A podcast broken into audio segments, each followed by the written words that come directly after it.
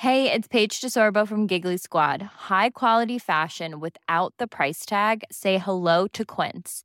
I'm snagging high-end essentials like cozy cashmere sweaters, sleek leather jackets, fine jewelry, and so much more. With Quince being 50 to 80% less than similar brands.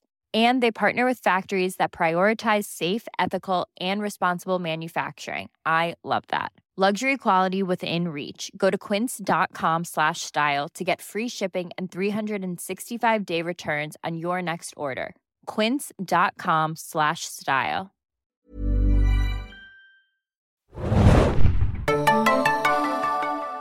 Einen wunderschönen guten Tag, liebe Hörer, und herzlich willkommen bei einer neuen Ausgabe des Serien Junkies Podcast. Mein Name ist Thomas und ich freue mich, dass heute wieder allerlei Leute hier im äh, Podcast-Studio zusammengekommen sind. Und zwar unter anderem der Philipp. Howdy. Der Axel. Hallo. Und der Felix. Hallo, moin. Ist auch wieder dabei. Howdy, das war ja schon, äh, da hat Philipp wieder vorausgegriffen. Hervorragend. Er hat seinen McConaughey Oh, ausgepackt. Quick, ja. Es ist, äh, ja, es ist gerade hier Matthew McCon Mah Mahogany McConaughey äh, Zeit. Im, It's Mahogany Mann. in den, im, im Podcast-Studio. Wir haben ja gestern, also für uns gestern, wir wissen nicht genau, äh, wie das für euch ist, aber wir haben hier gestern über The Wolf of Wall Street gesprochen mit äh, Matthew McConaughey für den Film Junkies Podcast. Und heute ist McConaughey wieder ein Thema und zwar wollen wir uns True Detective widmen, der neuen HBO-Serie. Groß angekündigt, alleine deswegen, weil wir natürlich ein krasses äh, Duo da im Mittelpunkt haben aus Matthew McConaughey und Woody Harrelson und weil es natürlich eine HBO-Serie ist, die ja immer automatisch so ein bisschen, ein bisschen viel Aufmerksamkeit bekommt. Und weil auch ungefähr acht Trailer veröffentlicht wurden schon. Weil die, die noch gan mehr. das ganze Ja. Projekt einfach so Hochglanzproduktion schreit im Grunde. Ja. Auf jeden Fall. Und es ist ähm, jetzt ein kleines äh, Experiment sozusagen. Wir haben ja schon öfter Serien begleitet. Das wollen wir jetzt auch bei True Detective machen, obwohl es ja ein bisschen kleiner angelegt ist als Miniserie oder Anthologieserie. Da werden wir nochmal drauf zu sprechen bekommen. Aber wir kennen die Serie selbst ja noch nicht und haben uns trotzdem im Vorhinein schon darauf festgelegt, dass wir sie begleiten werden. Einfach weil es so nach dem großen Ding erstmal des ersten Halbjahres aussah, würde ich fast sagen. Also wenn man Qualitäts-Overkill haben will vorher, dann sollte man sich irgendwie die Marketingkampagne zu dieser Serie angucken und halt auch einfach die Namen, die da mit reinspielen. Ja. Von daher, ich denke mal, alleine die Namen und ja, der Angle, ja, die Trailer und so weiter, die rechtfertigen schon, dass wir das hier so machen. Wir äh, können aber auch sagen, wenn das jetzt von euch keinen interessiert und wenn wir nach drei Folgen hier merken, dass es Schrott ist, dann äh, können wir das Ganze natürlich auch dabei belassen. Also wir werden es jetzt nicht in, äh, ja, Das ist jetzt nicht Jubel Stein übergießen, äh, nur weil es jetzt eine HBO-Serie ist mit Matthew McConaughey und Woody Harrelson. Also wir werden da versuchen, trotzdem kritisch dran zu gehen. Äh, Werden wir wirklich? wir werden es zumindest versuchen. Noch kurz der Hinweis äh, vorher, Serienjunkies Podcast. Ihr findet alle Folgen auf serienjunkies.de slash podcast. Könnt uns bei iTunes abonnieren und uns äh, liken, Kommentare hinterlassen und den RSS-Feed abonnieren und so weiter. Ansonsten checkt serienjunkies.de auch für das äh, schriftliche Review von Axel, was auch schon viel Feedback bekommen hat heute auf der Seite, richtig? ja, auf jeden Fall. So Ja. ein Mini- Mini-Buzz ist da. Ein- Kein, kein Vergleich zu Sherlock, aber Nee, Ja, ey, Sherlock ge- geht mehr los? ja, Sherlock, Sherlock ist glaube ich Außer Konkurrenz. So, ja, ja, auf jeden Fall. Also da kann, konnte, glaube ich, nur noch Breaking Bad irgendwie Ozymandias mithalten. Zumindest Wahnsinn. Von Okay. den Kommentaren und Abrufen her. Also Okay. für mich ist Mahogany der bessere Cumberbatch. Ja. Kurz Review von Philipp. genau. Ende. ja, ähm, True Detective, ganz kurz vielleicht so die wichtigsten Eckpunkte. Der Creator der Serie ist Nick äh, Pizzolatto. Pizzolato. Pizzolato. Pizzolato. Nick Pizzolato. Äh, die Serie läuft seit dem 12. Januar auf HBO in den USA und ist hier schon einen Tag später bei Sky immer zu sehen. Äh, Sky Go und äh, Sky Anytime dann immer zwei Tage später. Und ich habe nochmal nachgeschaut, die deutsche äh, Synchro soll dann voraussichtlich auf Sky Atlantic im April gezeigt werden. Aber ja, äh, ist eine coole Sache, dass wir jetzt immer so schnell hier auch an die Serien kommen. Jeder kann zugucken und deswegen hoffentlich auch äh, beim Podcast zuhören. Creator Nick Pizzolato und Director Kari Joji Fukunaga. Das ist auch so komplizierte Namen Hast du heute. gut gemacht, Ja, Thomas. das, Danke. ähm, ein Mann, der auch so aus dem Filmbereich kommt, da unter anderem Jane Eyre mit äh, Michael Fassbender und Keira Knightley war das, glaube ich, die neue. nee, das war doch Oh Mia, Gott, nee, Mia, Mia Wasikowska. Ich habe es genau. jetzt verwechselt, aber die ist ja auch sonst da immer dabei. Den habe ich auch gesehen. Äh, ein ähnlicher Hungerhaken. Und ähm, Sin Nombre, äh, Axel, du hast auch gesagt, den hattest du auch gesehen. Ich hatte den auch gesehen. Das war so ein spanischsprachiger. Ja, er spielt irgendwo entweder in Südamerika oder in Mexiko und äh, Es ging so um Schmuggeln und Leute. Menschen, Menschenhandel. Schmuggel. So ein bisschen so ein Gangs, Gangsterfilm, Äh, ja. ja. also Bei Jane Eyre hat man auch schon diese Farbpalette gesehen, die auch so ein bisschen in True Detectives hier zum Einsatz kommt. So dieses Schwarz in Grau, in Dunkelgrün, in Dunkelblau. So. Definitiv. Äh, visuell irgendwie. Keine Bonbonfarben. Hat sich da jemand Folge rausgesucht, der auch. Äh, Barockenkostüm. Ja. nee, da hat sich jemand rausgesucht, der auch mit der Umgebung da umgehen kann, in der die Serie gespielt. Aber ich würde vielleicht mal kurz bevor wir auf die Serie an sich eingehen, ich glaube, ich habe mir noch Thema Vorfreude hier aufgeschrieben. Ich glaube, das haben wir jetzt kurz behandelt. Wir waren alle irgendwie heiß auf äh, True Detective, ob sich das dann äh, bewahrheitet unsere oder erfüllt unsere Wünsche, das werden wir gleich noch besprechen. Aber als ich jetzt äh, noch mal so ein bisschen recherchiert habe, ist mir aufgefallen oder was vielen Leuten aufgefallen ist, ist, dass es so ein bisschen auch ein neues äh, Produktionskonzept äh, dahinter steht hinter der Serie. Das ist, wie wir schon gesagt haben, äh, eine Anthologie-Serie. Wird erstmal acht Folgen geben, ah, 60 Minuten nehme ich mal an, ungefähr. So um den Dreh das ist ja bei HBO nie so in Stein gemeißelt. Und das Besondere ist eben, dass jetzt Nick äh, Pizzolato alle Folgen geschrieben hat, komplett alleine für sich. Der hat sich in seinem Kämmerchen eingeschlossen irgendwie und das alles runtergeschrieben. Ist eigentlich auch ein Autor, also der hat Kurzgeschichten und einen Roman, glaube ich, geschrieben. Ist noch ein ziemlich junger Typ. Ich habe kein Geburtsdatum gefunden. von 38 ihm. ist er. 38, okay. Und auch besonders, dass eben nur ein Regisseur, nämlich eben dieser Fukunaga, alle Folgen inszeniert hat. Ich dachte jetzt auch erstmal so, hm, also eigentlich dachte man in den USA hat man jetzt so diese Formel gefunden, wie es funktioniert, nämlich mit dem Writers Room und ja, Regie kann dann eigentlich gewechselt werden, sodass man da möglichst schnell und gut und professionell produzieren kann. Jetzt hat man hier ein bisschen einen anderen Ansatz. Was denkt ihr? Ist das tatsächlich was für die Zukunft oder Ich, was äh, ist der Unterschied? Ich glaube, das funktioniert nur, weil die Serie von vornherein als Anthologieserie angelegt ist. Und das ist, ich glaube, McConaughey hat es selbst schon gesagt, es ist keine, keine klassische Serie, sondern es ist einfach ein sehr langer Film. Irgendwie ein Film, Drehbuch mit 495 Seiten oder sowas. Und äh, ja, man kann es eigentlich so als Pendant zum Autorenfilm betrachten, als Autorenserie quasi. Brandmark. Ja, ist interessant, weil man hat es ja eigentlich jetzt schon in den letzten Jahren bei den Creatoren gesagt, das sind die neuen Autorenfilme, aber jetzt wird das Ganze nochmal so ein Stück weiter getragen, obwohl es natürlich, ja, in einem 60-Stunden-Format würde das nicht funktionieren in der Hinsicht, würde ich dir recht geben, aber in so einem langen Filmformat äh, funktioniert das wahrscheinlich schon ganz gut, kann ich mir gut vorstellen. Und ich finde es auch schön, dass ein, ähm, nicht nur ein Autor, sondern auch ein Regisseur quasi dafür verantwortlich ist, weil der Look dann einfach der gleiche bleiben wird. Ich meine, wenn der Look jetzt nicht so toll wäre, wie er wäre, dann wäre das vielleicht ein Problem, aber so ist es halt einfach von Vorteil. Normalerweise ist ja in der Fernsehlandschaft immer so der Regisseur eigentlich eher das Handlanger und der Executive Producer ist der, der immer die Fäden hat, während es beim Film ja eher immer auf den Regisseur als höchste Autorität rausläuft. Ich finde es auch sehr, sehr gut, dass das äh, so gemacht wird hier. Ich unterschreibe aber auch alles komplett, was der Axel gesagt hat. Ich denke, das hat auch viel äh, mit damit zu tun, dass jetzt gerade auch in Hollywood und auch bei den Stars der Trend einfach auch angekommen ist. Hey, eigentlich ist das richtig coole Ding nicht mehr ein großen Film zu haben, sondern eine große Serie. So nach Breaking Bad und nach Game of Thrones wissen, ei- eigentlich sind Serien mittlerweile das Ding, nicht, nicht mehr Filme. Aber ich meine, bei Stars, und wir haben hier einfach zwei A-Lister in den Hauptrollen, ja, Matthew McConaughey und äh, Woody Harrison, die kann, können sich aber auch einfach nicht über fünf, sechs, sieben Jahre verpflichten oder wollen sie nicht verpflichten für so ein Serienprojekt. Deswegen geht dieses Ding quasi auch nur über die Anthology-Serie, die jetzt quasi dieses neue Genre, das da geschaffen wird. Und da muss man auch sagen, Hut ab vor Ryan Murphy, dem Glee und American Horror Story Erfinder, der das jetzt im Grunde Salonfähig salonfähig gemacht hat. Ja, ich glaube, vor American Horror Story hat keiner so richtig gedacht, dass das funktionieren kann. Aber jetzt durch American Horror Story haben viele gedacht, ah, ja, Das scheiße. ist auch mal ein anderes Thema, ob es bei American Horror Story funktioniert. Also zumindest am Beginn jeder Staffel ist es ganz cool. Ich, Aber ich meine jetzt nicht, ob es äh, inhaltlich, inhaltlich- ja, funktioniert, sondern äh, Ja. finanziell und, und so. ob es ja. auch die Leute annehmen quasi. Ja. Es muss ja nicht immer gleich eine Anthologieserie sein, es kann, könnte ja jetzt für sich auch einfach eine Miniserie sein. Das Ja. Phänomen gibt es ja auch schon ein bisschen länger. Aber ich kann mir tatsächlich vorstellen, wenn das jetzt gut funktioniert, dass das echt so einen Boom auslösen wird. Weil, wie du schon gesagt hast, Philipp, ja, dann kann ich halt mal die großen Hollywood-Namen. Die kriege ich, für acht Stunden kriege ich die eher mal als für 60 Stunden. Ja. Ja. Und dann bin ich gespannt, ob das äh, vielleicht dann äh, Früchte tragen wird. Ja. Und Fände ich allem- eigentlich auch ja. ziemlich cool, weil dann hat man irgendwie ein bisschen den Ersatz dafür, was es früher noch öfter noch mal im Kino gab. Ich denke jetzt irgendwie so an, es war einmal in Amerika oder weiß ich, irgendwelche Sergio Leone-Schinken, die halt ihre drei, vier Stunden gehen. Hat jetzt immer noch drei Stunden Film, aber ihr wisst, was ich meine. So ernste Dramen, die irgendwie über längeren Zeitraum ausgespielt werden. Und ich glaube, das findet jetzt auch so ein bisschen sein Zuhause im Fernsehen. Oder? Oh, ich liebe es. Es ist super, wenn das genauso äh, klappt. In, in denen man vor allem nicht Leo DiCaprio sieht, wie er 800 Mal Koks sieht. Wolf of Wall Street hätte auch so eine kleine Antholo- Anthology-Serie werden können. Ja.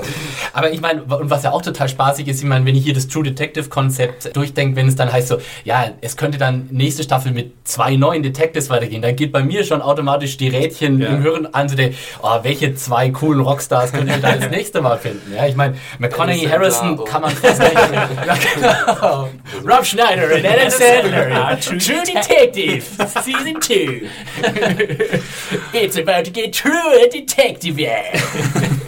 Ja, das äh, ja, sagt sich zu laut. Ja, nee, und Hört noch jemand zu? oder? Irgend so ein Äh, Agent jemand, in Hollywood wählt gerade schon äh, auf seinem Telefon. Und das Schöne ist, glaube ich, auch, dass man irgendwie, ich meine, es gibt ja viele Serien, also Breaking Bad oder The Wire, die hatten 60, um die 60 Episoden und es war auch toll, die vielen Episoden zu haben. Aber es ist auch irgendwie schön, das Licht am Ende des Tunnels mal zu sehen. So zu wissen, okay, ich habe acht Episoden und dann ist das Ding einfach fertig und dann ist die Geschichte auch zu Ende erzählt. Also ich bin da sehr mit einverstanden, weil ich merke halt auch, ja klar, jetzt kommen immer mehr gute Serien raus, aber zu wie viel, für wie viele Serien willst du dich quasi verpflichten? Für wie viel 60, 70 Stunden Serien, und wo du weißt, okay, die gehen jetzt noch ein paar Staffeln. Äh, das ist natürlich auch mal so ein Commitment, also jetzt zu sagen, ah, jetzt schaue ich auch noch die Serie und die und ach scheiße, die läuft schon wieder an, da muss ich da nachholen. Ich glaube, es kann nur gut sein, wenn es sich noch so ein bisschen mehr auf diese Miniserien mit hoher Qualität irgendwie konzentriert. Bin gespannt auf jeden Fall, was dabei rauskommt. Aber jetzt haben wir so äh, um die Produktion ein bisschen gesprochen und ich würde sagen, wir tauchen einfach mal ein in den Piloten und ich habe vorhin schon zu Philipp gesagt, ich glaube, es macht nicht so viel Sinn, jetzt hier Szene für Szene Ja. zu besprechen, sondern ich würde gerne einfach so ein kleines äh, Stimmungsbild aufnehmen. Ich fange mal mit Axel an, weil Axel vielleicht am meisten drin ist, weil er die äh, Kritik geschrieben hat, Ja. die ja auch sehr gut war. Ähm, wie hat dir der Pilot von True Detective Äh, ja, außergewöhnlich gut, muss ich sagen. Ich muss zugeben, ich hatte ein bisschen Angst davor, wie ich das alles aufnehmen würde, weil es gab halt diesen riesigen Marketingsturm und es ist mir dann auch irgendwann ist mir das dann auch ein bisschen zu viel geworden, muss ich sagen. Also Ich habe auch nach, nach Trailer 2 habe ich dann Ja, extra ja, aufgebrochen. ich habe, glaube ich, nach dem vierten Trailer habe ich wirklich gesagt, okay, ich muss jetzt nicht noch mehr sehen, weil sonst habe ich die ganze Auftakt-Episode schon gesehen. Du kannst auch gerne ein bisschen was zum Inhalt äh, sagen. Ach so, ja. Nee, okay, sehr gerne. Ja, auf jeden Fall, ähm, es ist eigentlich eine sehr einfache Story, die da erzählt wird. Ähm, und zwar gibt es zwei Detectives, das ist äh, Rust Cole und Matthew McConaughey, äh, als, der gespielt wird von Matthew McConaughey und äh, Martin Hart, äh, gespielt von Woody Harrison. Und die, also das, die Serie spielt zu zwei unterschiedlichen, auf zwei unterschiedlichen Zeitebenen. Einmal 1995, als sich ein Mord äh, an einer Prostituierten ereignet und diese beiden Detectives den irgendwie ähm, aufklären sollen. Und dann 2012 ähm, werden sie nochmal einberufen. Sie sind mittlerweile beide keine äh, Polizeibeamten mehr. Sie werden beide einberufen, weil ein ähnlicher Mord passiert ist, nach ähnlichem Handlungsmuster und äh, irgendwie die Akten vernichtet wurden während, während einem Hurricane äh, zu diesem alten Mord, der nie aufgeklärt wurde. Und ähm, ja, sie sollen jetzt nochmal ihre Statements abgeben und sagen, wie das genau passiert ist. Und im Zuge dessen wird eben ihre Beziehung zueinander offengelegt und auch wie die Ermittlungsarbeit zu diesem Mord. Und ja, also es ist, ähm, es ist halt so eine Art Kult oder Ritualmord, der da passiert. Also die Leiche ist irgendwie so komisch aufgestellt. Als würde ganz kurz, äh, weil ich die Warnung vorher nicht abgegeben habe, wir spoilern hier auf jeden Fall. Nee, nicht, dass Leute denken, äh, wir, wir machen hier nur eine kleine Vorstellung, wir gehen schon in depth Ja. äh, quasi äh, in die, auf die Story ein. Aber sorry. Genau, Also, ja. Äh, also die Leiche ist halt aufgestellt, als würde sie gerade beten, hat irgendwie so eine komische Krone auf dem Kopf mit einem Hirschgeweih, erinnert natürlich an Hannibal, was ein bisschen unglücklich ist, finde ich. Also ich würde da gern ein bisschen über die Timeline Bescheid wissen, ob die True Detective Leute Hannibal kannten, bevor sie die Produktion begonnen haben und so weiter und so fort. Wie war das bei euch? Habt ihr auch an Hannibal, habt ihr Hannibal gesehen? Ja. Nee, Felix? ich nicht, ja. deswegen habe ich diese hab Assoziation nicht gedacht, gedacht. so, oh, Ja. was ist Also- los mit diesen Hirschgeweihen irgendwie? Ich habe auch sofort dran gedacht, klar. Ja.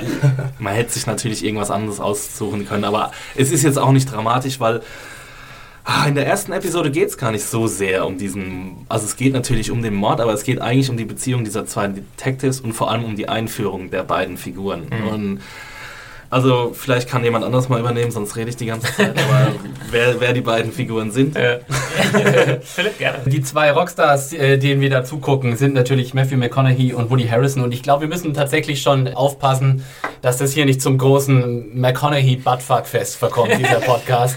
Weil er ist, glaube ich, schon, äh, wenn wir hier, wenn wir hier gleich zu, zu, zu, zu den Attraktionen der Serie kommen. Ich glaube, äh, die Serie, also die erste Episode konzentriert sich auch so auf diese zwei Figuren und und vor allem weidet sich auch so ein bisschen in dieser McConaughey-Performance.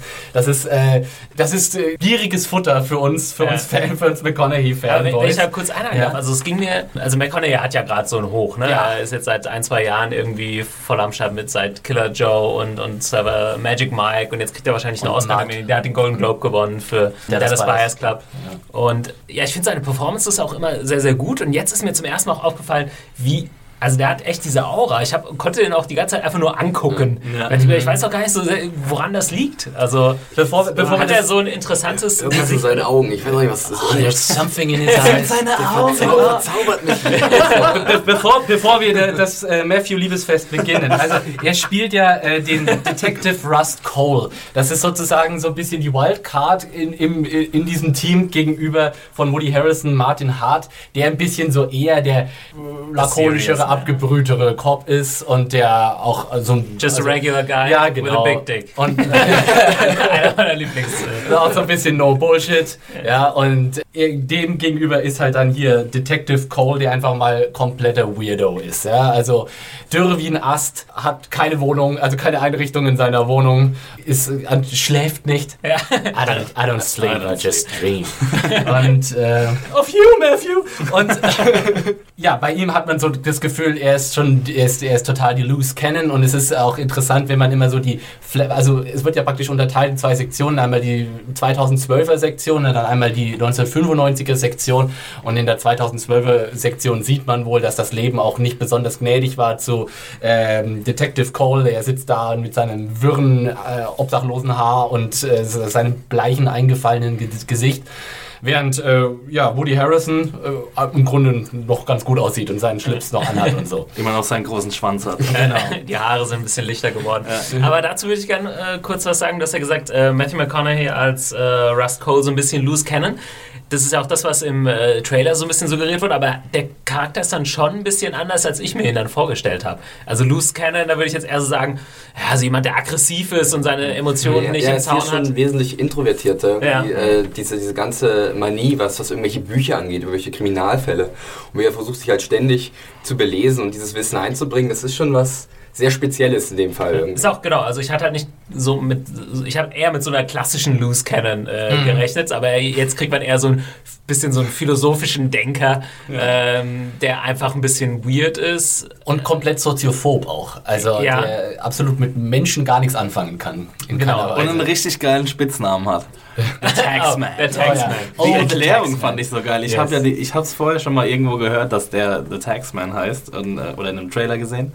Und dass die Erklärung aber so einfach ist, dass er diesen gro dieses große Notizbuch hat. Ja. Also alle anderen haben irgendwie die Mini-Notizbücher und er hat irgendwie so ein DIN A4-Heft, das er überall mit her- hinschleppt und sich dort auch, er fertigt ja Zeichnungen an von der Leiche und Mhm. von, von dem Tatort und ja, schreibt sich eben alles auf, was er, was er gebrauchen könnte. Ja, für einen kleinen Moment hatte ich äh, kurz Angst, dass es jetzt zu sehr in die Hannibal-Richtung geht und dass er so ein Supergenie ist, der sich Ja. irgendwie in die Mörder äh, hineinversetzen kann. Aber Ja, so in diese, ganz so extrem ist es dann doch nicht, obwohl er irgendwie schon so ein, so ein Gespür hat. Ne? Das merkt man dann auch. Das ist eine Gratwanderung, denke ich mal, bei seinem Charakter. Ne? Dass er halt auch nah an der, an der dunklen Seite wirklich dran ist, was ja wahrscheinlich auch einer der wichtigsten Aspekte dieser Serie halt auch ist. Ne? Können wir vielleicht auch auf den Punkt, Punkt kurz eingehen. Äh, eine der größten Plot, naja, Twists will ich jetzt nicht nennen, aber äh, Sachen, die man mitbekommen hat jetzt in der ersten Folge, ist äh, ein Grund dafür, dass er ein bisschen seltsam drauf ist, ist, dass seine Tochter äh, gestorben ist. Man Genau, weiß man noch nicht, weiß glaube nicht ich, wie. warum Ja. oder wie.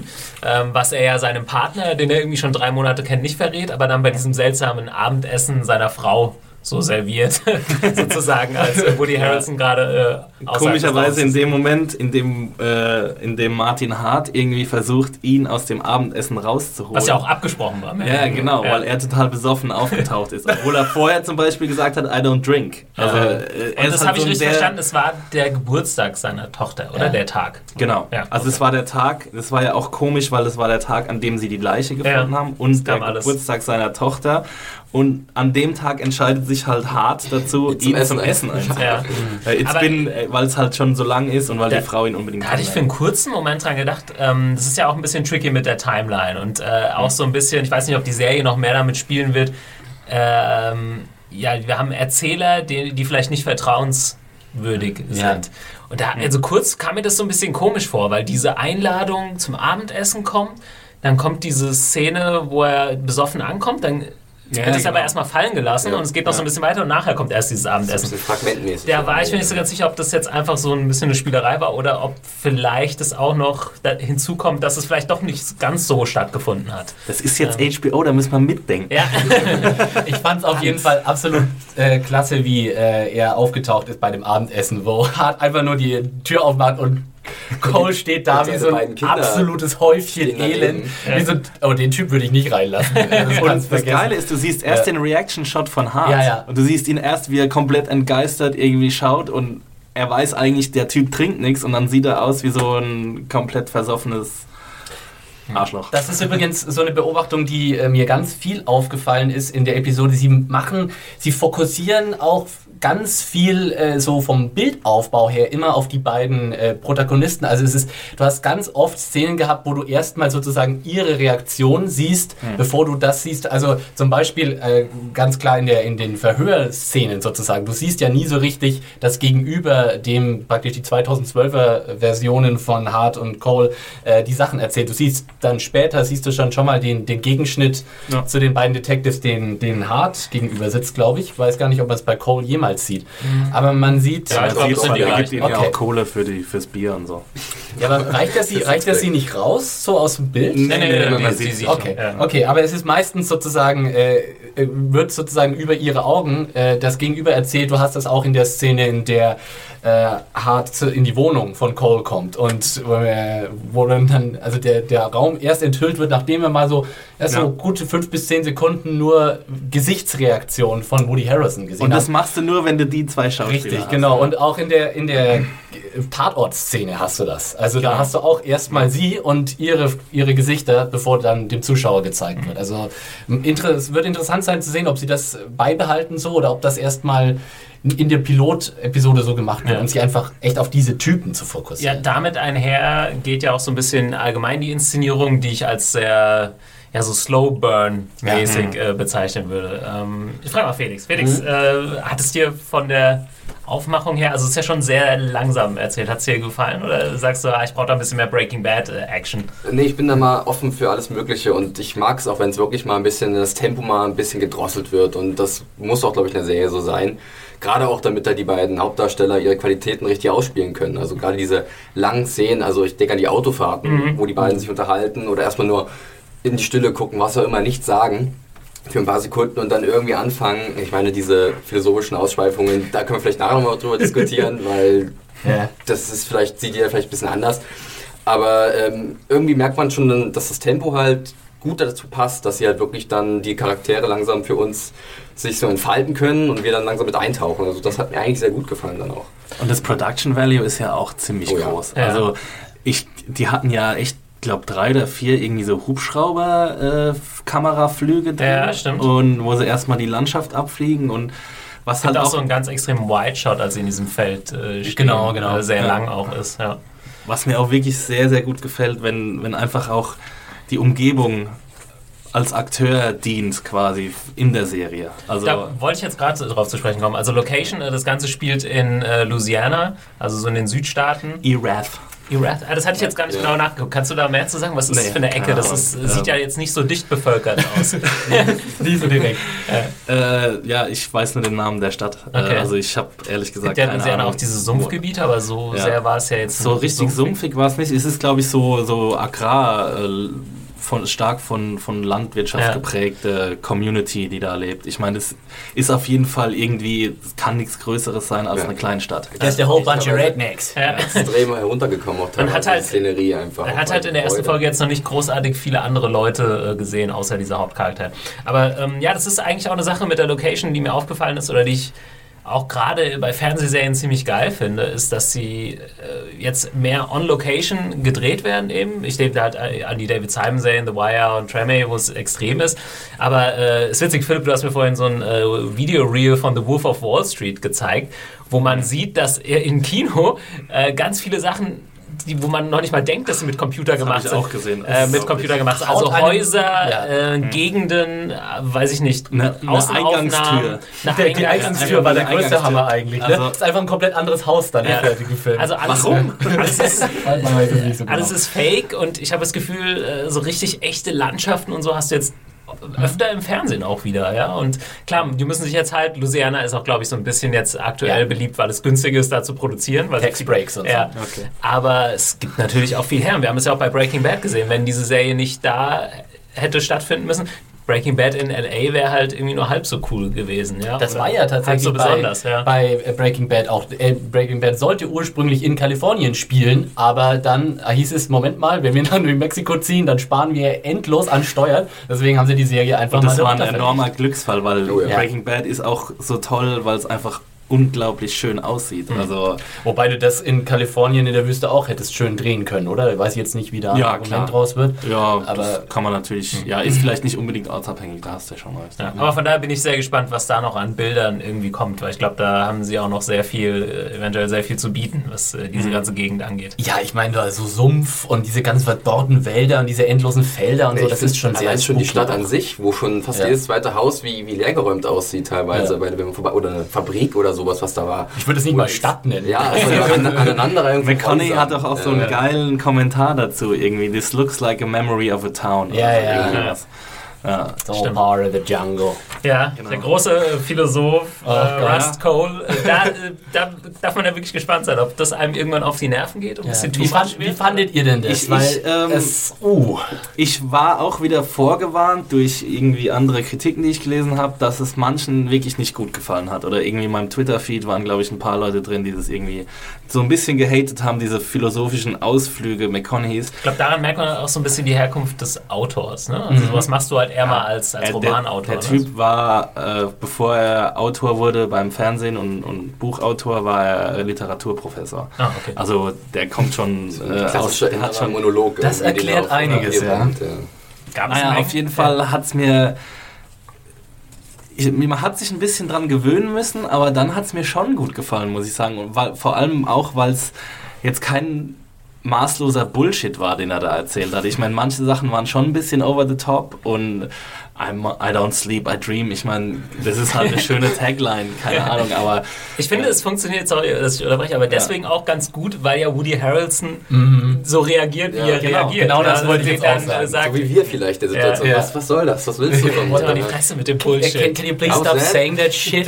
Und das, das war... das haut es genau. wieder auf so ein Level zurück, wo es erträglich ist. Wenn du diesen Charakter des äh, Hart nicht hättest, der irgendwie da immer dagegen hält, dann würde es einfach nicht so Oder gut wenn er ein das- ähnlicher Charakter wäre, das wäre ja furchtbar, glaube ich. Ja. Ständig sich zwei Leute als Philosophen mit einem Wert. Boah, Ich, ich, muss, ich muss sagen, das war absolut lebensnotwendig, dass Ja. äh, mit Hart und dieser Reaktion kommt, weil ansonsten habe ich wirklich da, da Sonst gedacht, oh mein Gott, das ist ja auf der Cheese-Skala sprengt es alles, was da gerade gesagt wird. Du brauchst da tatsächlich dann diesen Counterpart, der das wieder erdet und der das auch dann dieses, also diesen Charakter dann auch herausstellt, also in dem Fall den McConaughey-Charakter, okay, der Typ ist ein Weirdo, ja, wir sehen, finden das auch weird, was der Typ so, so von sich lässt. Nicht nur du, Zuschauer. Ich finde es auch bemerkenswert, dass das ja nur in den Szenen mit Hart so ist. Dass den späteren, in, also 2012, in diesen Vernehmungsszenen, ist es ja überhaupt nicht mehr. Da spricht er ja quasi nur noch über, über den Fall und über die Tat und über die Beziehung zu Hart, aber auch weniger als Hart jetzt über die Beziehung zu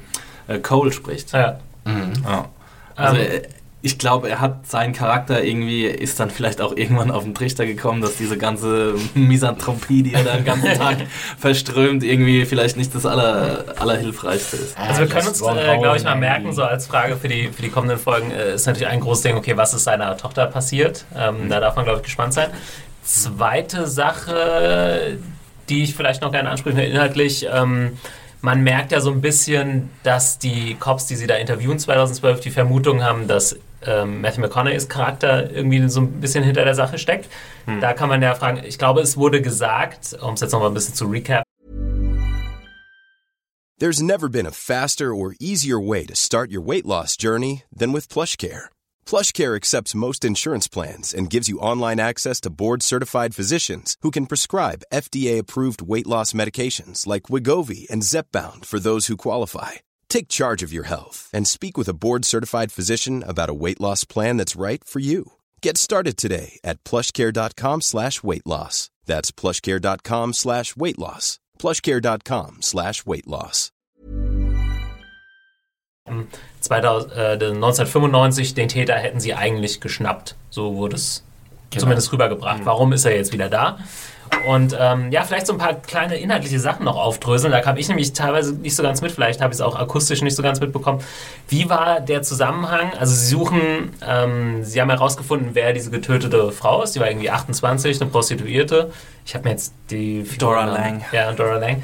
Und dann gab es einen Zusammenhang mit einem kleineren Mädchen, was irgendwie noch verschwunden ist. Das habe ich auch nicht verstanden. Da, da bin ich Kenn ich auch ein bisschen. Einfach weil man Ja, in, ja, in der ersten Folge oft die Namen nicht so ganz äh, drauf hat und äh, da bin ich, da war ich dann irgendwann. Also diese Axel, Leute, helf die sie da Ja, ich ehrlich gesagt bin ich auch gerade am überlegen, weil ich glaube, das habe ich einfach in meiner Review äh, rausgelassen, weil ich gestern auch ein bisschen unter Das Zeitdruck wurde halt stand. auch Aber war das nicht so, dass die halt äh, nach den Leuten oder irgendwelchen von dieser Dora Lang gesucht haben, die sie kennen? Und dabei sind sie auf diesen einen Typen gestoßen, der gesagt hat, hier gab es mal ein jüngeres oder kleineres Mädchen, das in der Familie die Straße runter gewohnt hat. So ungefähr Genau, das war dieser auch ältere. Typ, Und- genau, hast ja. recht. Und, äh, und ähm, Cole sagt irgendwann auch nur, er macht's äh, aus, aus reiner Intuition, dass er Ja. diesem anderen Fall jetzt nachgeht. Ja. Äh, es Also war so ein bisschen schwammig. Genau, und da, die, die gelassen. sie dann da befragen, wo sie dann auch diese Figur finden, äh, das ist der Onkel von dem kleinen Mädchen. Das Genau, der früher mal irgendwie ein toller Baseballspieler war Und jetzt anscheinend. irgendwie einen Äh, Schlaganfall hatte oder so. Ja, genau. Ja. Und äh, genau, und das Mädchen ist angeblich mit ihrem Vater abgehauen, behauptet die Mutter, die auch abgehauen ist und in Las Vegas lebt. Im Grunde ist es aber einfach, das Mädchen ist verschwunden und niemand hat da je nachgeforscht, was eigentlich passiert ist. Ja. Ich Nee, war, mir war nicht ganz klar, warum sie da Also das jetzt Mädchen ist mit nachforschen. Vater Äh, verschwunden, von daher haben vielleicht alle gedacht, da Angeblich, wird ja. okay Genau. Ja, mir war jetzt so nicht genau. ganz klar, warum die beiden Detectives da jetzt nachforschen, inwiefern es zusammenhängt. Intuition. Ich glaube auch. Das Also wenn- die Leser ein da- bisschen zu schwammig, aber Ja, ich denke mal, das wird noch ein bisschen klarer äh, rüberkommen oder wir haben jetzt vielleicht auch irgendwie ein kleines Detail äh, verpasst, da bin ich mir jetzt nicht hundertprozentig sicher. Aber ja.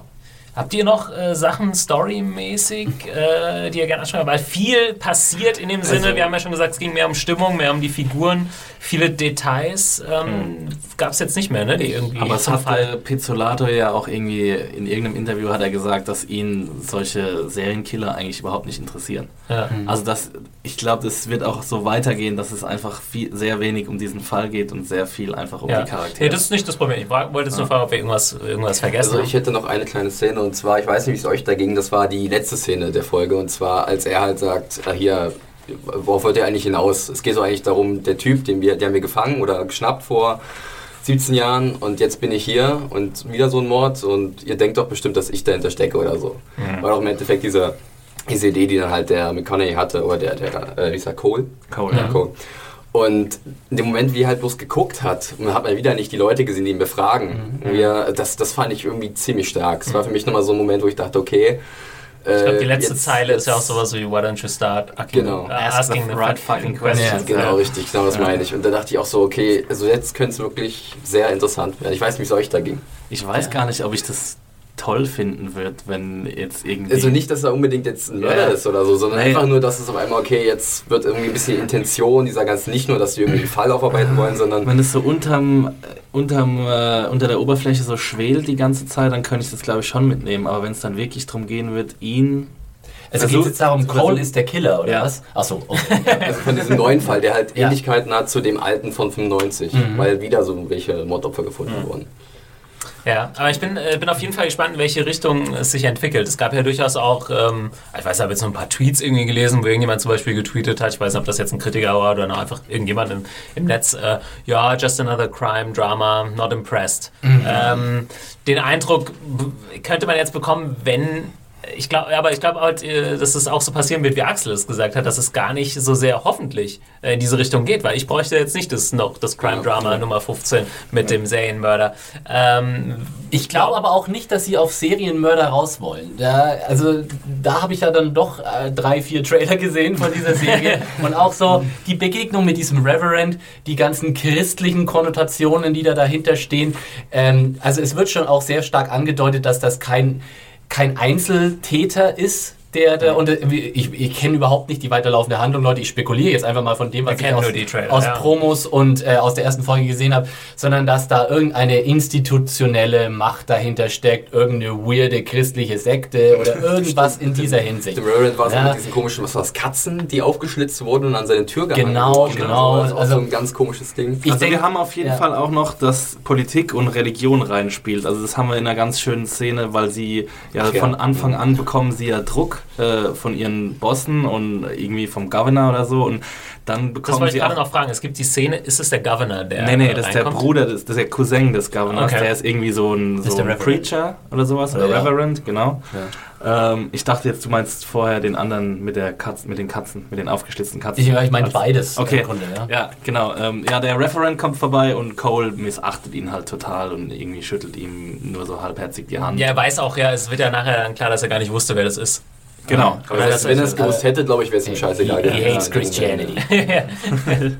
ähm, ja, cool, aber dann glaube ich, dass das auch eher so HBO-Style wäre, ne? Wenn der jetzt ein bisschen mehr, ich sag mal, wenn man jetzt irgendwelche fundamental, äh, fundamentalen Christen da reinbringt und so weiter, das ist- wäre dann auch wieder was, was irgendwie einen aktuellen Bezug hätte. Und, ich meine, ähm, hier, ja. hier einen großen Vergleich natürlich, äh, also ich, ich habe auch so ein bisschen das Gefühl, was diese Serie werden möchte, ist The New Twin Peaks. Ne? Jede, jede Se- Krimiserie möchte wahrscheinlich The New Twin Peaks werden, aber sie könnten es tatsächlich Erste schaffen. Staffel Twin Peaks. Und ja, Also, klar, genau. Und äh, ich meine, bei Twin Peaks war ja der Fall natürlich irgendwie auch interessant, aber bei Twin Peaks ging es auch immer sehr stark um den äh, Ermittler und um, um viel so Stimmung und, und einz, äh, einzelne Szenen an sich weniger um das Plot Development. Und ja, ich denke, in die gleiche Richtung könnte es auch gehen hier und kommt mir sehr entgegen, weil ich bin ja zum Beispiel überhaupt kein Krimi-Gucker. So, wer ist der Mörder? Das ist immer so, so äh, Serien, das interessiert Who mich it? null. Oh, ich habe Ja. gestern so einen Und- kleinen äh, Hassanfall bekommen, als Ja. ich im, im neuen Spiegel, falls den irgendjemand vorliegen hat, gibt es ein Interview mit einem Tatort-Drehbuchautor. Ah. da äh, ist mir wirklich was. Also, Ja. äh, da, das, das. Fazit von ihm war dann so. Ähm, also er hat sich ein bisschen darüber aufgeregt. Heutzutage müssen ja jetzt alle Tatort-Kommissare irgendwelche Macken haben und so. Alles. Die Deutschen, die sind doch, die, die mögen doch Gewohnheit. Die mögen die Tagesschau, die mögen die Sportschau und die mögen den Tatort. Ja, und alles, was wir brauchen, ist ein halbwegs plausibler Plot. Äh, und gute Dialoge oder irgend so, so Quatsch. Also dann, da weiß es schon genau, wenn die, selbst die Autoren in Deutschland so denken, dann werden die auch nie irgendwas. Wie soll es dann jemals besser, werden, wenn die Also das Autoren, die Kreativen so Ganz schlimm. Das ganz ist schon, schon wirklich, da sind die Maßstäbe schon recht hart Ja. tief gestapelt. Das ist ein als- halbwegs plausibler Plot. Mehr brauchen wir eigentlich Ich nicht. zeig's euch gleich mal. Das war tatsächlich schlimm. Also, Ähm, eine Kleinigkeit noch, und zwar, weil du gerade Why Done It, nee, Who Done It gesagt hast, Ja. wollte ich gerade genau äh, eher sagen, das ist vielleicht in die Richtung wirklich Why Done It. Also, was sind die Motive, die halt die einzelnen Personen verfolgen? Nicht nur dem Täter eventuell, sondern auch, was, Mhm. die, was die Ermittler äh, irgendwie antreibt. Also, das darf, glaube ich, wirklich so ein bisschen mehr im Fokus ist ja auch krass, weil wir jetzt in, im Piloten noch gar nicht, zum Beispiel jetzt, meistens kriegt man ja irgendwie eine Figur präsentiert, uh, der war es vielleicht. Oder diese Gruppe war es vielleicht oder so. Wir haben ja eigentlich gar nichts, außer äh, irgendwie diesen Typ und die Frau, wo sie dann diese Figur gefunden haben. Ähm, Ja. Aber ich hätte, also ich hätte auch wirklich am Schluss, ich hätte direkt weiter gucken können. Und Ja, das sofort. ist so ein großes Kompliment, der ich der Serie machen will. Weißt du, im Vergleich zu, äh, also ein jüngeres Beispiel Mob City. Irgendwie, ja. Das war so eine Serie, da habe ich mir dann nach der ersten Episode, okay, jetzt bin ich eigentlich ganz froh, dass der Abspann läuft. Vielleicht ist die nächste, vielleicht ist ja die nächste Folge irgendwie interessanter. War es dann irgendwie auch nicht. Aber hier hätte ich gleich so, ach, mach doch einfach weiter. Also bitte, bitte direkt. Und äh, da, da hat man auch, wenn du sagst, es ist, äh, oder wenn wir sagen, es ist so angelegt, auch als so ein bisschen so als, als großer Fernsehroman. So, du möchtest direkt weiterlesen einfach. Ne? Es ist nicht so. Da würde ich mal äh, zwischenfragen, das habe ich nämlich auch gedacht. Und da habe ich halt fast gedacht, schade, dass es jetzt irgendwie nicht Netflix ist, Ja, wo wir ja, alle wollte ich Folgen gerade Ja, also wenn das jetzt so ein House of Cards. Ding gewesen wäre, ich glaube, ich hätte gestern schon die Hälfte durch. Ich glaube, du könntest das so perfekt binge-watchen, dieses, Ja. dieses True Detective, Ja, weil du einfach so drin bist, dann auch atmosphärisch natürlich. Du Ja. bist dann Würdet ihr sagen, gefangen. Äh, unglaublich hohe atmosphärische Dichte, was auch irgendwie äh, einen so ein bisschen einlullt. Das ist fast schon so meditativ, fand ich das gestern da zuzuschauen. Und ich habe auch wirklich, also die Stunde ist wirklich so schnell rumgegangen und ich habe zu keinem Zeitpunkt gedacht, irgendwie, ja, jetzt macht mal hier voran und was auch immer. Also es war, war großer Fernsehspaß. Ja, äh, wie gesagt, meine Frage jetzt noch, ähm, HBO macht es halt eben nicht wie, wie Netflix und haut alles raus, wo, wo sie das machen könnten. Glaubt ihr, da darf man ja auch gespannt sein, vielleicht, ob das so ein Ding der Zukunft wird, dass dann irgendwann die Leute doch sagen, ey, ich habe jetzt keinen Bock, aber jede Woche Also ehrlich gesagt, ich passt hoffe, halt nicht ich Und gerade, das es passt, ne? ja, es passt nicht, aber es passt, dieses wöchentliche Ausstrahlen, würde ich jetzt mal behaupten, passt halt auch nicht so sehr zur Serie. Ja, ich finde, ähm, also Ist schwer. es ist, es ist, ich finde, wenn man eine tolle Serie hat, dann ist es Verschwendung, wenn man die sich an einem Sonntagnachmittag anguckt, ehrlich gesagt. Also ist es schöner, einfach eine Woche zu warten, einfach so ein bisschen Vorfreude zu haben. Dieses, diese Mentalität, wonach ich immer alles zu jedem Zeitpunkt verfügbar haben will, dann wart halt acht, äh, acht Wochen und dann kannst du es dir sowieso angucken. Also ich meine, ja. Acht Wochen warten? Ja. So wahnsinnig! Warte nur sieben und dann machst du kurz um Finale, guckst dir die sechs Folgen an, jetzt Ja, Jetzt für, dann- für, für uns ist es ja auch nicht gerade toll, wenn am 14.02. 13 Folgen äh, House of Cards kommen und die sollen dann äh, rezensiert werden. Irgendwie. Da kann man sich doch mal irgendwie drei Wochen hinsetzen. Ne? Nee, es stimmt schon. Also die Diskussion, äh, denke ich mal, noch eine Weile laufen. Ich finde halt zum Beispiel, wenn ich jetzt Orange is the New Black, äh, ist ja auch Netflix, wurde auch am Stück äh, rau rausgehauen. Das hätte es gar nicht, das hätte es viel weniger nötig gehabt als so eine Serie jetzt, weißt du? Ähm, obwohl es so eine Serie jetzt auch nicht unbedingt not nötig hat. Also, aber ja, das ist dann wahrscheinlich auch wieder Geschmackssache. Es, eben, es, ist, es ist komplett Geschmackssache äh, und natürlich gibt es, also es gibt Pro- und Kontra-Argumente für beides. Ich meine, wir hatten gestern in unserer Diskussion zu Wolf of Wall Street hatten wir auch der Punkt, ist es vielleicht ganz gut, von diesem Film sozusagen, wenn der Film äh, da, si- sich so einem so ein bisschen aufzwingt und du zum Beispiel im Kino sitzt und gezwungen wirst, diesen Film von Anfang bis Ende am Stück durchzugucken, ohne dass du zwischendurch auf Pause machen kannst oder mal aufs Klo gehen kannst oder sonst was. Ja? Äh, und hier ist es ähnliche äh, Diskussion. Es stimmt absolut, äh, Axel, was du sagst, dass es das Vorfreude und das so ein bisschen Abspinnen im Kopf und alles, äh, die einfach das, die, die Seherfahrung fundamental anders ist, als wenn du dieses Ding einfach durchrührst in, in, in, in zwei Sitzungen. Ja? Ähm, und das, heißt, das ist aber de- de- deswegen nicht besser oder schlechter, es ist einfach anders. Äh, Und natürlich ist es eine individuelle Geschmacksfrage und manche Leute sind halt einfach so gepolt, ich will es jetzt haben. Und wenn du sagst, äh, auch mit dem atmosphärisch, ne? einerseits die Vorfreude, die macht Atmosphäre, aber andererseits, wenn du mal drin bist und du wirst nicht aus der Atmosphäre rausgeholt, dann kann es auch so einen ganz eigenen Sog entwickeln, den du einfach nicht kriegen kannst, wenn du immer eine Woche warten musst zwischen den Episoden. Also ich fand die, diesen Sog hatte ich gestern auch schon und ich muss ehrlich sagen, wenn ich privat eine Serie aufhole, die ich sehr toll finde, dann schaue ich auch nie mehr als zwei Episoden am Tag, weil ich mich dann selber quasi, ich will es selber für mich äh, ausdehnen, diese Zeit, in der ich diese Serie genießen kann. Äh, ja, das kommt drauf an. Ich wäre jetzt, also bei mir würde ich jetzt nicht, ich würde mich nicht zwingen aufzuhören, aber ich, also mehr als zwei oder drei schaffe ich dann auch meistens nicht am Stück. Also gar, weil es ist einfach dann, weiß ich nicht, da vergeht mir so ein bisschen der Spaß. Ich aber glaube, das schon ist mal bei auch Sopranos habe ich das mal gemacht, als ich die ein bisschen nachgeguckt Da war wirklich mal 5, 6 am Tag oder so. Ja. Das, Ich muss, ich muss auch sagen, dieses, dass Kevin Spacey sich jetzt auf jeder Gelegenheit, bei jeder Gelegenheit hinstellt und dieses Netflix-Modell in den Himmel holt, das finde ich sowas von ja. unsäglich, Macht er weil weil es war von Anfang an nicht geplant, diese Serie zu Netflix zu bringen. Die sind erstmal zu ein paar anderen Sendern gegangen und sind dort irgendwie überall abgewiesen worden. Und war übrigens bei der Serie jetzt auch nicht äh, von Anfang an HBO äh, geplant. Ja. dann, ähm, ja. Sorry, dass ich unter. Äh, ja, genau. Also sind dann bei Netflix gelandet quasi. Sie waren froh, dass irgendjemand ihr Projekt unterstützt und dann stellt er sich jetzt aber hin und macht so, als wäre irgendwie Netflix der Allheilsbringer und er wird die, den Fernsehmarkt komplett revolutionieren. Also Ach, bestimmt nicht durch dieses Modell. Also wenn dann durch andere Sachen, aber Hm. äh, nur weil sie jetzt alle Folgen immer am Stück rausbringen, glaube ich nicht, dass sie da. Also ich glaube schon, dass in zehn Jahren kein Mensch mehr irgendwie jeder im Internet Fernsehen guckt. Also Nee, klar, klar, davon bin ich schon überzeugt. Aber äh, ja, dass jetzt, dass jetzt dieses Binge-Ding äh, die Zukunft sein soll. Wird man sehen. Äh, Ich habe noch eine Sache, du hast vorhin äh, ein Stichwort genannt, meditativ, und da ist Mhm. mir noch eingefallen, wir haben noch nicht über den äh, Score äh, gesprochen. Der kommt nämlich Können wir in mit dem Intro bitte Fall. anfangen? Ja. Oder ja, das äh, Intro, ey. Fucking great. Oh mein unglaublich, Gott. unglaublich. Yes. Ja. Also es war, äh, ja, wenn man, ja, wenn man jetzt ein bisschen so ausholen will oder äh, ein bisschen überhöht das Ganze analysieren will, dann zeigt das Intro ja auch so ein bisschen die Licht- und Schattenseiten, die man über die ganze Episode sieht. Also es sind, glaube ich, immer so normale Bilder von Landschaften oder so mit irgendwelchen Leichenbildern oder irgendwelchen Pornobildern oder sowas. Silhouettenartig überlegt. irgendwie die. Cops sind auch zu sehen Ja, ja, also mit, mit äh, Projections auf, den, auf, Genau. den, auf das Gesicht. So. Und ähm, den Score macht T-Bone Burnett. Äh, ich weiß jetzt nicht sonderlich viel über den Herrn. Ja, ihr wisst da vielleicht mehr. Ich habe mir auch nur äh, mit Bob Dylan teilweise auf Tour gewesen. Ähm, Und hat ja Gitarren- jetzt gerade erst vor kurzem den Score zu Inside Llewellyn Davis gemacht. Ah, ja, aber das, Genau. deswegen hatte ich Ja. den Namen im Kopf. Ja, sehr gut. Äh, ein super Soundtrack, kann ich nur empfehlen. Oh habe ja. ich mir auch gekauft.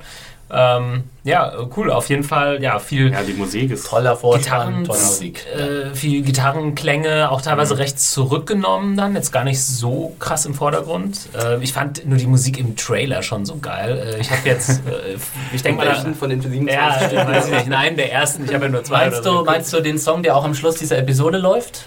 Das ist. Äh, Ja, ich hab's mir auch aufgeschrieben. Ach, verdammt. Ich, The Fighting young, irgendwas? young Man, Young, Young Man Fighting Die, irgendwie sowas. Ja, ich glaube, oh, Mensch. Wo jetzt, es- jetzt hätte ich es nochmal googeln müssen. Ja, sorry, ich hab's gerade äh, auch nicht dabei. Aber ähm, bis jetzt eine super Musikuntermalung, würde ich sagen. Ja, Und das, das ist halt auch das Ding mittlerweile bei den äh, Serien, da geht die Qualität, Qualität auch wird immer höher. Ne? Also da ballert man jetzt nicht einfach mal irgendwie einfach nur Tracks irgendwie drunter oder so, sondern engagiert sich da an. Äh, Angefangen haben ja so ein bisschen die Sopranos mit ihrem Schlusstrack. Ja. der immer Ja. einfach immer perfekt auf die Ja. was Episode auch eine coole gepasst Sache hat. war. Ja. Und wo du einfach den ganzen, zum Beispiel, äh, den ganzen Abspann auch noch geguckt hast, weil Ja. du einfach noch so drin warst. Du konntest noch nicht loslassen irgendwie von der Geschichte, Ja. die vorher erzählt Das war noch eine andere Sache und jetzt, äh, dass man sich äh, professionelle Musiker ranholt, die halt wirklich den Score schreiben, ähm, neue Sachen komponieren. Ähm, ja, und halt weg von, also jetzt so Standard-TV-Scores. ne? also ich denke nur an äh, The Return, die äh, französische Serie, wo Mogwai den Score gemacht hat, was auch super ist. Ziemlich und ja, wer hätte das ja. gesagt vor ein paar Jahren, hätte man wahrscheinlich gesagt, ich höre mir den Score von irgendeiner Fernsehserie auf meinem MP3-Player. Das an, hat ne? wahrscheinlich aber auch echt ganz viel zu tun, dass sich auch das Musikbusiness fundamental geändert hat und du einfach heutzutage auch als Musiker äh, andere Vertriebsquellen erschließen musst, um überhaupt deine Mucke irgendwie unter die Leute zu bringen. Weißt du, du verdienst nichts mehr an CD-Verkaufen, Verkäufen, aber wenn du halt äh, den Soundtrack zu einer TV-Serie komponierst, das ist halt auch ein Langzeitinvestment, ne? Weil wenn die Serie erfolgreich ist, dann wirst du da lange Jahre Geld davon erhalten. Wer war nochmal der Composer bei Breaking Bad? Ähm, das war Oh ja Gott. Das weiß ich nicht. Ne? Mir fällt der Name jetzt nicht ein. Sorry, ich war, bin, war mir sicher, das ist Thomas. einer in dieser. Ja, ja, es ist auch das, einer. Das Es ist- Fact-Checking funktioniert einwandfrei. dass es einer weiß von den gestandenen Serien-Junkies hier. Ah, Aber auf jeden Fall auch super. Es gab mal bei, beim Slash-Film-Podcast ein Interview mit äh, dem Herrn. ja, ja. Das, äh, ich ich weiß auch, wie er heißt. Das fällt mir halt gerade jetzt nicht ein, verdammt. Ähm, Egal. Aber ja, Breaking Bad hat auf jeden Fall ein neues Level nochmal erreicht, was Musikuntermalung geht. Und auch, ey, Game of Thrones hat auf jeden Fall die Messlatte, was coole Intros angeht, nochmal ordentlich in die Höhe gelegt. Und da müssen jetzt alle HBOs. Stimmt. Ja, cool. Ähm, wir sind jetzt schon auf ziemlich viele Details eingegangen. Habt ihr noch irgendwas? Äh, ich habe jetzt, ich war, glaube ich, soweit durch. I'm also storymäßig, ich habe gesagt, da gibt es jetzt noch nicht so viel zu spekulieren oder Geheimnisse aufzudecken. Klar, es wurden ein paar Sachen angerissen. Haben wir auch, glaube ich, gesagt, äh, was geht mit Rust irgendwie in der, in der Zukunft oder in der Jetztzeit, was ist mit ihm passiert. Äh, ist, steckt er hinter der ganzen Sache wohl so plump wird es wahrscheinlich nicht sein. Ähm, ja, und wer steckt hinter dem, dem Ritualmord? Oder war es überhaupt ein Ritualmord? Und ist es Zufall, dass er Rust heißt wie Rost und Ah. sein Leben so eingerostet? Oh mein Gott. Und es hat wirklich so ich hart. habe ja, ich hab ja, auch schon- ich hab ja auch schon die geile Fight Club Theorie gelesen. Hey, it's just one guy, you know. It's just a split personality, man. Check it. ähm, also das, das glaube ich doch Deswegen nicht. verwechsel ich ja Woody. Harrelson und Matthew McConaughey. Ja. Die habe ich ja früher gerne auch verwechselt. Die sind nur eine Person. Just one big ball of coolness. Also äh, das muss ich aber tatsächlich noch mal loswerden. Am Schluss noch eine kleine Liebeserklärung an Matthew. Ähm, es, ist, es ist tatsächlich so, ähm, auch wieder hier der schöne Vergleich zu Wolf of Wall Street. Weißt du, wenn ich in Wolf of Wall Street sehe ich nur Leo, ich sehe einfach nur Leonardo DiCaprio. Äh, etwas vorkaspern. Während hier ist es auch schon wieder so, es ist natürlich die Oberpersonalie Matthew McConaughey, aber trotzdem bist du, also war ich einfach nach 20 Minuten, habe ich einfach nicht mehr Mahogany gesehen, sondern ich habe einfach tatsächlich hier Rust Cole gesehen, diesen weirden, dürren, seltsamen soziophoben Typen, der, äh, also der, da ist es tatsächlich, da ist es wieder erstaunlich, wie das äh, hier der Akteur McConaughey schafft, sozusagen seine eigene, wirklich bigger than life Personality hinter der Figur zu verbergen. Und das ist großes Kompliment und das ist echt ganz schwer als, als Filmstar und als Schauspieler das zu vereinen. Das schaffen ganz, ganz wenig. Ich frage mich gerade, wie sich momentan Woody Harrelson fühlt, der einfach ich. überall irgendwie die Lobpreisungen auf McConaughey hört und dann immer so im Nebensatz, ja, Harrison war auch gut. Ja. Ja, aber Harrison ist halt einfach immer so gut. Weißt du, der, Ja, das ich ist, das mein, ist eine- Vielleicht hört er hier mal rein, irgendwie. denn ich wollte auch gerade sagen, Ja. äh, Woody Ja. Harrison hat mir Bitte mehr Woody Ähm, Harrison Lob, bitte. äh, gut gefallen. das war jetzt. War auch ziemlich Scheiße, ey, Das war dich, Woody. Lass mal kurz noch über Michelle Monaghan reden. Ja, die ich äh, hatte die zu Woody Harrelson aber noch irgendeinen Punkt. Achso, genau. Ich wollte nur sagen, ähm, das, ich finde es Wears witzig, wenn du... well. Da, hatte ich ich äh, habe immer noch mal mehr Respekt vor ihm, wenn ich ihn so verpeilt in Interviews sehe als normalen Typen. Der wirkt immer so seltsam in Interviews, dann traue ich ihm überhaupt nicht zu, überhaupt irgendjemand anderes vor der wird auch Kamera zu ver bekifft sein in verkörpern. Ehrlich. Und dann aber wirklich in seinen Serien wirkt er halt echt frisch und er ist da und er spielt nicht nur lustlos runter und hat irgendwie sich wahrscheinlich nochmal fünf Joints in der Pause reingezogen, Das- das- sondern er bringt schon seine Performance. Das Gute ist an, an, an Harrison, er hat immer, da, da ist immer noch so eine, und das ist äh, immer noch so ein Relikt aus den alten äh, Mickey äh, und Mallory-Tagen aus äh, hier Natural Born Killers. Er wirkt halt auch immer irgendwie bullig und massig und hat irgendwie immer so einen so Alpha-Male-Status irgendwie. Wie So ein Typ, der, der, wo du dir vorstellen kannst, so, der könnte dir auch blöd kommen. Wenn, also der, der könnte dir auch auf die Fresse hauen, wenn, er, er würde es nicht wollen, aber er könnte, wenn er, wenn er denn wollen würde. Ähm, ja, Ein Kritikpunkt, sorry Thomas, Ja. den ich noch gelesen hatte, war, dass, äh, dass in der Auftaktepisode und wohl auch äh, später, also äh, sehr wenig Frauenfiguren im Mittelpunkt stehen. Stimmt, also eigentlich. Frauen Das nur da sind, um entweder zu motzen oder um tot zu sein. und ja, also ich fand es jetzt ehrlich gesagt, ähm, ich fand es schon auffällig jetzt in der Auftaktepisode war ja glaube ich nur Michelle äh, Monaghan als, als ähm, als Harts äh, Ehefrau Maggie äh, Mhm. so ein bisschen im, im Zentrum der Aufmerksamkeit und das auch nur kurz. Ja, du hattest noch die Flusies in der Bar, die, äh, Ah, die zwei die Prostituierten. Cole verhört. Mit dem Long Ja, Island mit Ice dem. Long Island Tea. Da hatte ich direkt Lust, einen zu trinken. das war auch ein ganz guter Move. Ne? Er zahlt die nächsten Getränke, zack, erstmal das teuerste genommen. Ja. Ah, ja, natürlich, die wissen, die wissen wie Aber, es läuft. aber ein extra groß. Von Bier auf Long Island Tea, gleich umgestiegen. Ja, aber in dem Schuppen, da würde ich das Glas erstmal selbst nochmal persönlich mit dem Taschentuch auswenden wollen, bevor da irgendwas Nee, eingeschenkt aber es ist ein, ist ein gutes Thema. Äh, ja, ich glaube nicht, dass es in der Serie halt, ja, da werden die Damen wahrscheinlich leider nicht allzu viel zu tun Ich bekommen. würde es ich würd's ein bisschen schade finden, wenn sich die Kritik dann darauf konzentrieren Ja. würde und dann so komische Misogynie äh, Ja. an, an, Andeutungen anfangen würden. Mhm. Und das wird das ganze Produkt so ein bisschen, das finde ich so ein bisschen schade, dass diese Political Correctness-Keule halt bei allem Möglichen rausgeholt wird. Ja. Und wenn jetzt hier, wenn es jetzt hier keine starke Frauenfigur gibt, dann gibt es halt irgendwie 20 Kommentatoren, die schreiben, es fehlt die Frauenfigur. Und das ist einfach so ein bisschen schade auch. Das ist so ein bisschen aber auch Syndrom der Internet-Aufregerkultur. Du musst einfach bei allem irgendwas finden, was nicht ganz korrekt ist und das kann, muss man dann äh, raufdrummen wie sonst was. Ich finde es Ja. auch, ich finde auch nicht wirklich, dass wir jetzt für jede Art von Fernsehproduktion einen Gleichstellungsbeauftragten brauchen, der das Nee. irgendwie alles äh, abklopft. ja, dann Und müsstest ich du auch sagen, bei Orange is the New Black Ja, zu wenig Männer. Also ich, Oder ist- genau, die Männer sind nur als Genau. grenzdebiler Oder, Arschlöcher oder bei. Girls, was ist denn das überhaupt schon für ein Titel? Ja, für ein sexistischer. Nee, ich glaube, das Ding ist. Äh, Humans. Natürlich gibt es da noch äh, Nachholbedarf, aber man sieht ja jetzt an den Serien Girls, Orange is the New Black, dass das irgendwie kommt, ähm, dass mehr Frauen in den Mittelpunkt stellen. Ich finde es auch echt als männlicher Zuschauer irgendwie ganz cool, können wir nochmal gleich einen, Umsch Mhm. äh, Ausschweif machen. Äh, Orange is the New Black habe ich jetzt vor kurzem geguckt. Und es ist schon mal ganz cool, sich einfach mal äh, eine Serie anzuschauen, ja, wo halt die Damen im Mittelpunkt stehen. Und ich meine, ihr müsst euch vorstellen, Frauen gucken wahrscheinlich, äh, irgendwie die Frauen in unserem Alter gucken seit 30 Jahren Filme, Serien, äh, wo sie sich immer mit Männern identifizieren Sex sollen. City. Pass mal auf, Kinder. Ja, ihr redet hier mit einem. Typen, der sich alle sechs Staffeln Sex in the City gegeben hat. Ich bin in der Hinsicht habe ich, hab ich mir auch reingezogen. Nee, aber ich, äh, Ich habe sogar Desperate Housewives ehrlich- bis zur fünften Staffel Ehrlich geguckt. gesagt, mir fällt es gar nicht mehr so auf. Ich hätte es jetzt, mir, ist, mir wäre es nicht aufgefallen, wenn ich die Kritik nicht gelesen hätte. Ja. Und mir ist es auch bei Orange is the New Black nicht aufgefallen, dass es genau andersrum ist. Und ich weiß Weil- nicht, da, ich glaube, da wollen wir ja als Gesellschaft hinkommen, dass es einem einfach nicht Ja. mehr auffällt, ob Ja. der Hauptcast jetzt nur noch männlich ist oder nur weiblich ist. definitiv. Also mir ist es auch in dem Sinne egal, aber ich, also bei Orange is the New Black ist es mir dann schon irgendwie mal gucken auf, ach cool, irgendwie mal eine weibliche Hauptfigur zu haben. Ja? Ich gehe halt ins Kino 90% der Zeit und wenn ich mit meiner Freundin gehe, ist es ja für sie genauso, sind da Männer, die die Hauptfiguren sind. Ne? 90% der Zeit ist es Leo DiCaprio auf Koks. Nur noch in Wolf of Wall Street. Aber gut, und deswegen, ich finde, die, die, der Umschwung ist ja da, was auch richtig ist. Und aber äh, ja, Gott, wenn jetzt halt mal eine Serie stärker auf Männer fokussiert ist und eine mehr auf Frauen, sollte man sich da, glaube ich, braucht man. Also ist natürlich auch immer die Frage, wie werden die Frauen dargestellt. Aber bis jetzt habe Ja. ich jetzt hier auch noch nichts, was irgendwie Es ist, es ist tatsächlich aber auch im. Film ein ganz äh, heftigeres Problem als in, im Fernsehen. Mhm. Ähm, Im Fernsehen ist, glaube ich, auch also so demografiemäßig alles ziemlich geschlechtermäßig gut verteilt, während du im Kino halt tatsächlich auch das Problem hast, dass die meisten großen Filme sind mittlerweile auf 15-jährige Jungs gemarketet. Mhm. Ja, und äh, da wird es dann halt schwierig mit komplexen Frauenrollen. Ja. Na gut, dann hast du auch wieder die. Aber ich glaube, in allen Filmen, die für solche Men äh, für 15-jährige Jungs gemacht sind, ist es immer schwierig mit allen Rollen, nicht Ja. mit Frauenrollen.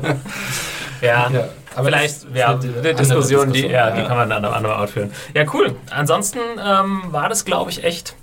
Hatten wir überhaupt Sache. einen Kritikpunkt? Also, hattet ihr einen Kritikpunkt? Weil ich hatte ja vier Sterne hat man ein bisschen rausgestellt, dass Das da war schon, also da waren sie hart an der cheesy Grenze so. Das war schon echt am Abgrund, wo ich Das mir dann ich für teilweise mich gedacht zumindest so ein bisschen ja. festhalten und sagen, mal abwarten, welche Richtung das geht. Ich fand es jetzt nicht so schlimm. Es war okay, äh, besonders weil halt auch, das hatten sie, wir hatten zwar gesagt, dass Hard Hart dabei ist und der halt so ein bisschen gegenwirkt. Aber muss man abwarten, welche Richtung das geht.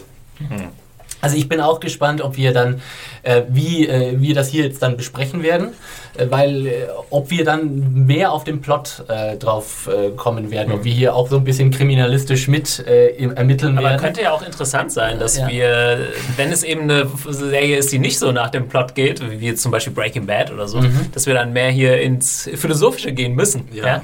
Meinetwegen gern. wir klingen dann irgendwann auch wie McConaughey. Alle, alle Mini-Codes. vier Ohrensessel und ein paar Pfeifen. The series is like a jungle. Ja, ihr, äh, liebe murder. Zuhörer, ihr könnt uns ja gerne mal schreiben, was ihr davon haltet, wie das Format in Zukunft aussehen soll. Ja, ja, auf jeden Fall. Also, weiter. Überhaupt schreibt Also- uns, ob, ähm, ob ihr das überhaupt wollt, True Detective weiterzuhören. Ja. Also, wenn ihr das jetzt gehört habt, und dann könnt ihr euch entscheiden, ob ihr da äh, weiter. wir waren weiter ja in letzter Podcast. Zeit relativ fleißig, haben auch immer noch mal was anderes zwischendurch rausgehauen, hoffen, dass wir das auch äh, in Zukunft noch schaffen, sodass wir vielleicht nicht unbedingt nur jetzt die nächsten acht Wochen nur Ja. True Detective haben. Also da können wir schon mal die Leute beruhigen. Es wird nicht jetzt nur noch die nächsten acht Wochen nur True Detectives Podcast. Und danach kommt ja schon wieder The Walking Dead. Da könntet ihr euch dann auch drauf freuen. Game of Thrones steht auch irgendwann noch an, aber jetzt im April, ne? Die, äh, das Startdatum der vierten Staffel wurde jetzt bekannt Sechster? gegeben. 6. April. Oh yes. Und immer diese Seufzer, sobald Game of Thrones erwähnt wird, kommt gleich mal von Axel Prinz. Kann nicht alles. Es kann nicht alles David Simon Ich freue mich auf das meiste, was auf, HBO, was auf HBO kommt. Aber Ja, The Newsroom kommt jetzt dann auch. Ja, darauf auch nicht. Da gibt's noch eine grö- größere, aber es ist Letzte ja zum Staffel Glück fertig. Nach- Frauenrollen. ja.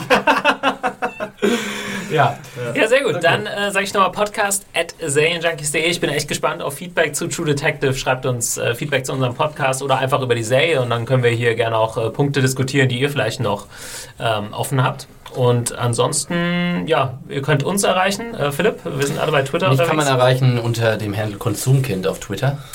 Ich bin Max Stilecht auf Twitter. Äh, John Ferrari. Mit J, nicht mit Y. äh, andersrum, mit Y, nicht mit J. Picknicker 83. Ich wollte übrigens immer meinen Twitter-Handle ändern. Ja, den habe ich irgendwann mal vor Jahren gemacht. Na, Ja. Ein bisschen albern ist es ja schon. Äh, nein, aber ich wollte, aber es gibt nichts anderes mehr. Der, das ist alles ist schon weg. Jede- ist jede Art alles schon von weg. Und jetzt muss ich, den, Also muss ich kann dir White Cocker anbieten. Ja. muss ich Picknicker Lover 83. genau. muss ich erstmal behalten. Nicht, weil äh, Picknicker albern ist, aber ich wollte mal mein Geburtsjahr daraus Ja. Das muss ja nicht jeder wissen. Nee, das muss wirklich Dass ich jetzt mittlerweile das äh, vierte äh, Jahrzehnt äh, erreicht habe. Oh Gott. Depressionen fangen an einzusetzen. Ja, cool. Da freuen wir uns auf jeden Fall über Feedback. Checkt iTunes, unseren RSS-Feed, serienjunkies.de slash podcast und schreibt uns E-Mails fleißig oder Kommentare. Und dann bis nächste Woche. Ich freue mich Genau. auf jeden Fall auf die zweite Folge. Wir freuen uns, wenn ihr wieder einschaltet. Tschüss. Ciao. Ciao. Ciao.